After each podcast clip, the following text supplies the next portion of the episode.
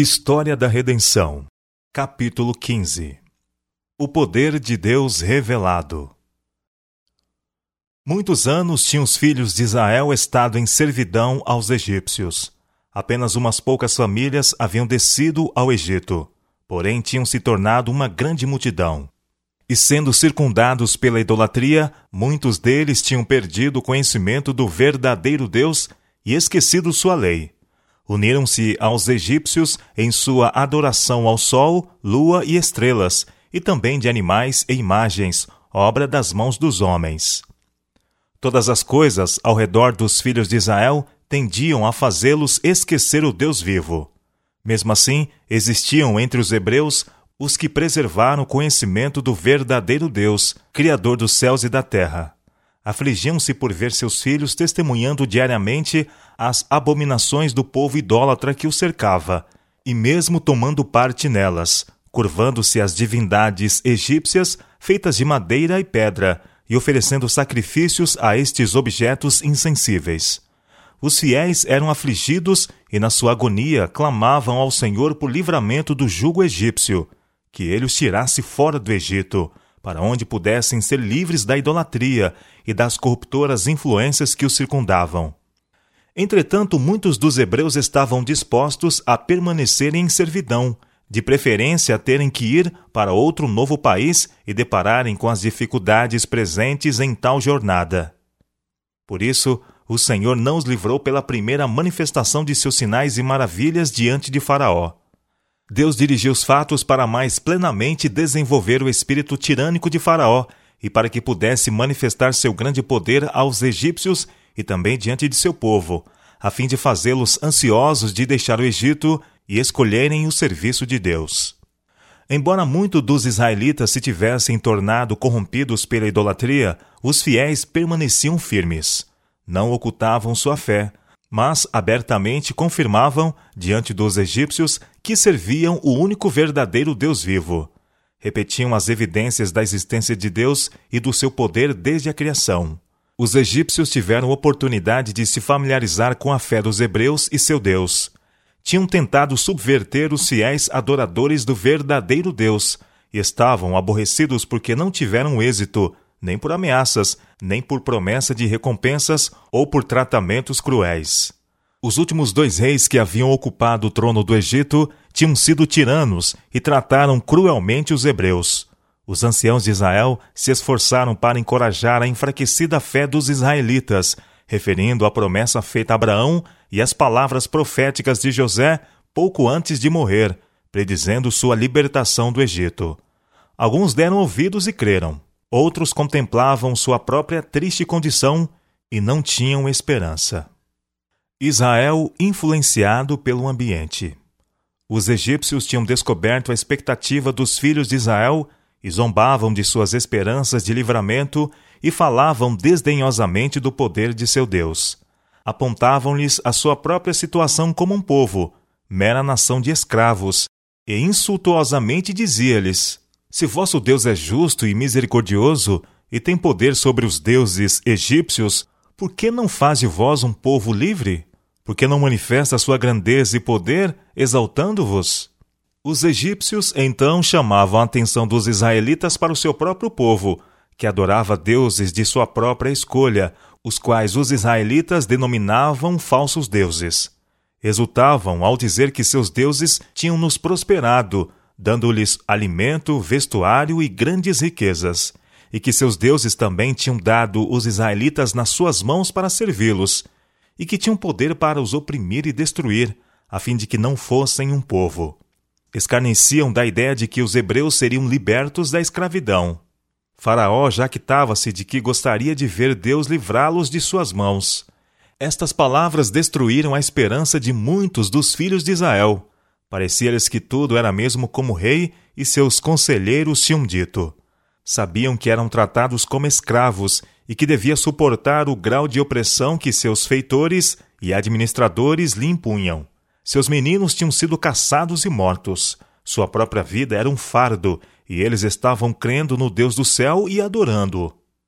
Contrastavam então sua condição com a dos egípcios.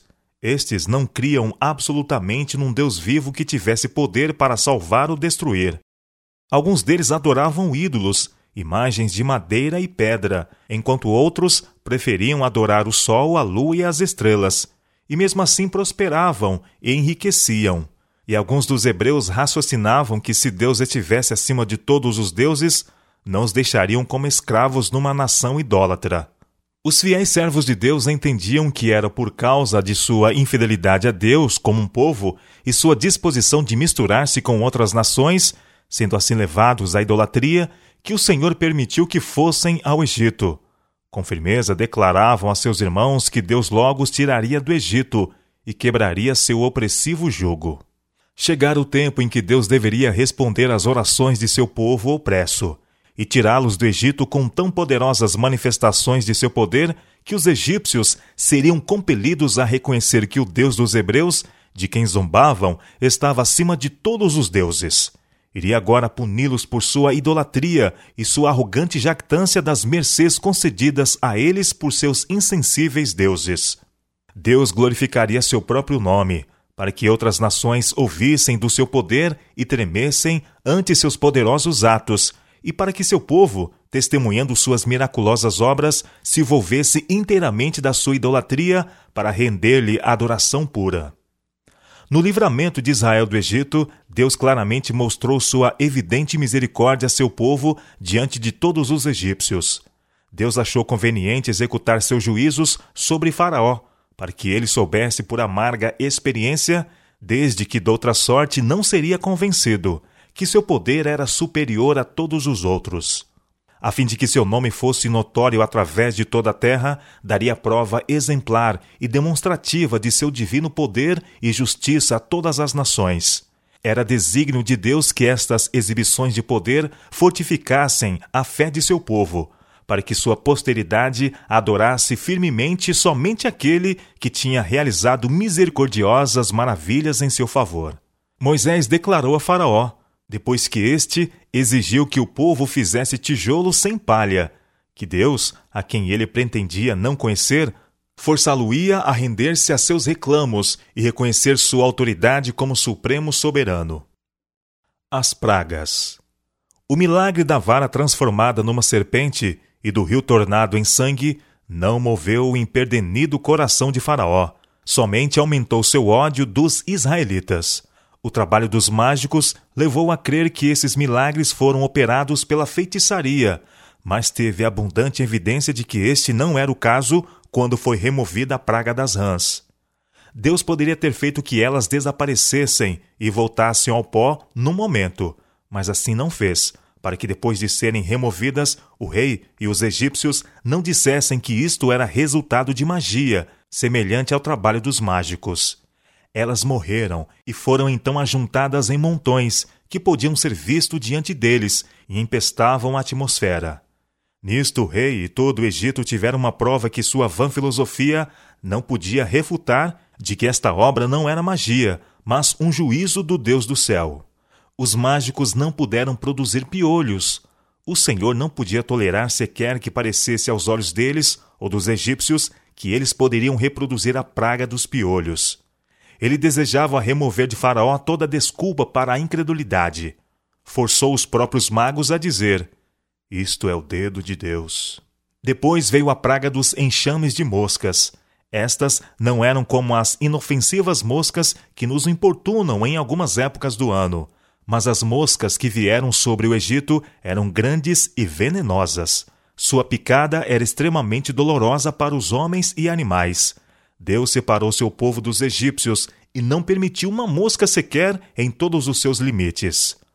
O Senhor enviou então a praga da peste no gado, e ao mesmo tempo preservou o gado dos hebreus, para que não morresse um sequer. Em seguida veio a praga das úlceras sobre os homens e animais, e nem os magos puderam proteger-se dela. Então o Senhor enviou sobre o Egito a praga da saraiva misturada com fogo, com relâmpagos e trovões. A época de cada praga foi dada por antecipação, para que ninguém pudesse dizer ter acontecido por acaso. O Senhor demonstrou aos egípcios que a terra inteira estava sob o comando do Deus dos Hebreus, que o trovão, a saraiva e a tempestade obedeciam à sua voz. Faraó, o orgulhoso rei que uma vez perguntara: Quem é o Senhor, para que lhe ouça eu a voz? Humilhou-se e disse: Esta vez pequei. O Senhor é justo, porém eu e o meu povo somos ímpios. Suplicou a Moisés que fosse seu intercessor com Deus, para que os terríveis trovões e relâmpagos cessassem. Depois o Senhor mandou a terrível praga dos gafanhotos. O rei preferiu receber os flagelos a submeter-se a Deus. Sem remorso, via seu reino inteiro sob o milagre desses tremendos juízos. O Senhor então enviou trevas sobre o Egito. Não somente estava o povo despojado de luz, mas a atmosfera era muito opressiva, de maneira que a respiração era difícil. Entre mentes, os hebreus tinham uma atmosfera pura e luz em suas habitações. Mais uma praga terrível Deus trouxe sobre o Egito, mais severa do que qualquer das anteriores. Foi o rei e os sacerdotes idólatras que se opuseram até o fim ao pedido de Moisés. O povo desejava que fosse permitido aos hebreus deixar o Egito. Moisés relatou a Faraó e ao povo do Egito e também aos israelitas a natureza e efeito da última praga. Nessa noite, tão terrível e tão gloriosa para o povo de Deus, foi instituída a solene ordenança da Páscoa. Foi muito difícil para o rei egípcio e seu povo arrogante e idólatra render-se às reivindicações do Deus do céu. Muito relutante estava o rei do Egito para ceder. Enquanto sob terrível aflição, ele cedia um pouco. Mas quando a aflição era removida, recusava tudo o que tinha concedido. Dessa maneira, praga após praga era trazida sobre o Egito, e ele cedia não mais do que era compelido pelas terríveis visitações da ira de Deus. O rei persistiu em sua rebelião, mesmo depois que o Egito tinha sido arruinado. Moisés e Arão referiram a Faraó a natureza e efeito de cada praga, que se seguiria sua recusa em deixar ir Israel. Cada vez ele viu essas pragas virem exatamente como lhe foi dito que viriam. Mesmo assim, ele não se rendia. Primeiro, apenas lhe deu permissão para sacrificar a Deus na terra do Egito. Então, depois de o Egito ter sido afligido pela ira de Deus, concedeu que apenas os homens fossem.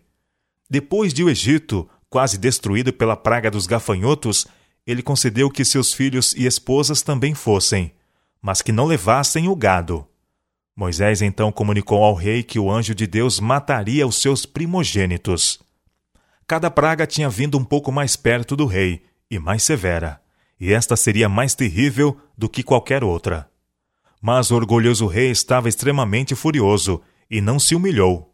Quando os egípcios viram os grandes preparativos feitos entre os israelitas para a terrível noite, ridicularizaram o sinal de sangue sobre a verga das portas.